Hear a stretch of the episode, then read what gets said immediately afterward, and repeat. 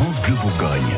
À Pontaillé-sur-Saône, à Binge et la Marche-sur-Saône dans l'est de la Côte d'Or, il y a un réseau de trois boulangeries qui vient d'intégrer le label Agri Éthique. C'est le premier label de commerce équitable en France. Il met euh, en réseau des agriculteurs, des meuniers, des coopératives, des boulangers.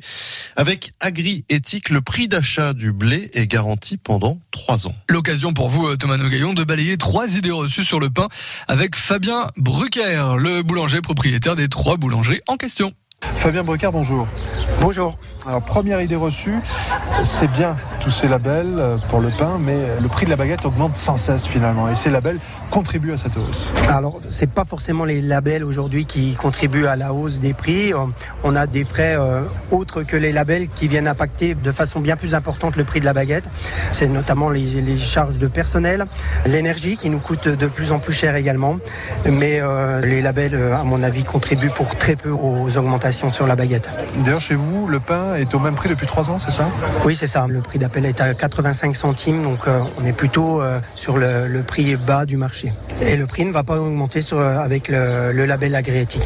Deuxième idée reçue, euh, la qualité n'est pas toujours au rendez-vous chez les boulangers, label ou pas label d'ailleurs Alors aujourd'hui on a moins de qualité médiocre chez les boulangers. Ils ont été formés par les meuniers. On a beaucoup de, démonstrateurs qui viennent nous montrer euh, comment effectuer les, les, nouvelles panifications.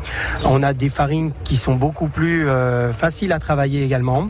Donc je pense qu'aujourd'hui voilà si euh, il y a encore quelques baguettes qui sont pas bien en termes de qualité, on peut uniquement incriminer le, le, professionnel en question. Voilà. Vous êtes en train de me dire que globalement la qualité a augmenté. Pourtant, j'ai ouais. l'impression que le pain était meilleur il y a 20, 30, 40 ans. Je pense pas que le pain était meilleur il y a 30 ou 40 ans. Aujourd'hui, euh, on a vraiment des, des, farines de qualité avec des professionnels euh, qui globalement euh, travaillent plutôt bien et qui sont plutôt bien formés. Donc si le pain est pas bon, je change de boulanger. Troisième idée reçue, quelques centimes de plus, ça suffira pas forcément pour payer au juste prix nos agriculteurs. Alors, il est évident que si ces conditions au terme des trois ans ne euh, sont pas adéquates à leur coût de production, c'est la survie du label complet qui est, qui est en péril. Donc ils ont tout intérêt à ce que l'agriculteur partenaire soit rémunéré au juste prix. Merci Fabien Brocard d'avoir répondu à ces idées reçues pour France Bleu.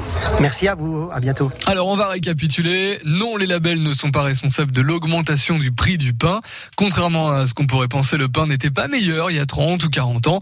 Ce label doit permettre aux agriculteurs de tirer leur épingle du jeu en percevant une juste rémunération. Vous réécoutez ce boulanger également sur l'appli France Bleu.